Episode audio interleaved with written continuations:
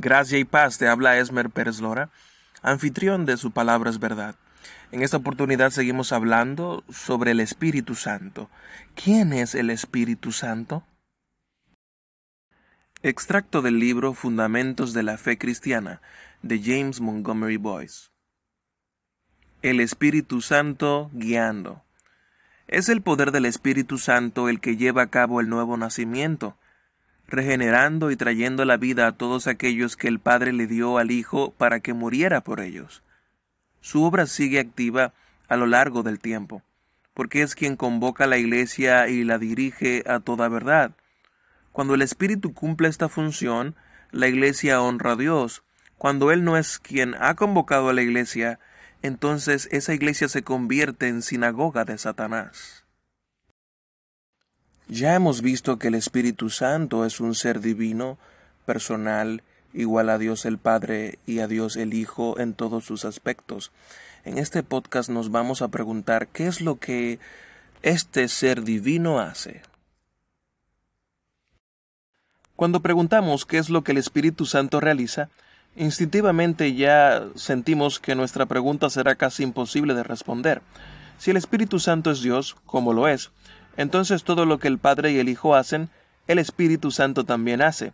Entonces, es posible decir que el Espíritu Santo estuvo activo en la creación del universo, inspiró las Escrituras, gobernó el ministerio terrenal de Jesucristo, le otorga una vida espiritual al pueblo de Dios y llama y dirige a la Iglesia.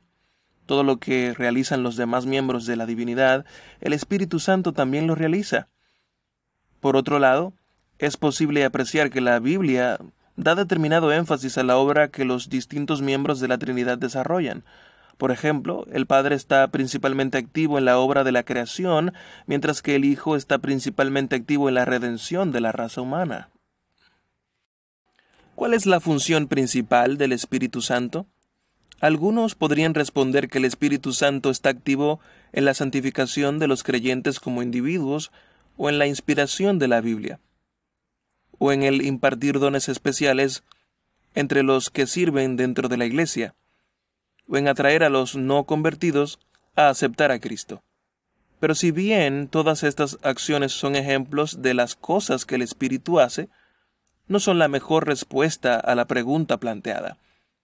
La mejor respuesta la encontramos en Juan 16, 13, 14 y en otros versículos relacionados, donde Jesús mismo explica la obra del Espíritu en estas palabras. Pero cuando venga el Espíritu de verdad, Él os guiará a toda verdad, porque no hablará por su propia cuenta, sino que hablará todo lo que oyere, y os hará saber las cosas que habrán de venir. Él me glorificará, porque tomará de lo mío y os lo hará saber. En Juan 15, 26, el Señor declara, Él dará testimonio de mí la obra del Espíritu Santo es, antes que nada, glorificar a Cristo. Es más, cuando la comprendemos correctamente, todas las demás acciones que pueden ser mencionadas están incluidas en este propósito principal. Si se nos dice que el Espíritu Santo no hablará de sí mismo, sino de Jesús, entonces podemos concluir que cualquier énfasis sobre la persona y la obra del Espíritu que nos aleje de la persona y la obra de Jesucristo no es una actividad del Espíritu. En realidad, se tratará de la obra de otro Espíritu, el Espíritu del Anticristo, cuya tarea es minimizar la persona de Cristo. A pesar de la importancia que tiene el Espíritu Santo, nunca debe ocupar el lugar de Cristo en nuestro pensamiento. Por otro lado, Siempre que el Señor Jesucristo es exaltado, de cualquier manera, allí está obrando la tercera persona de la Trinidad. Podemos reconocer su presencia y estar agradecidos.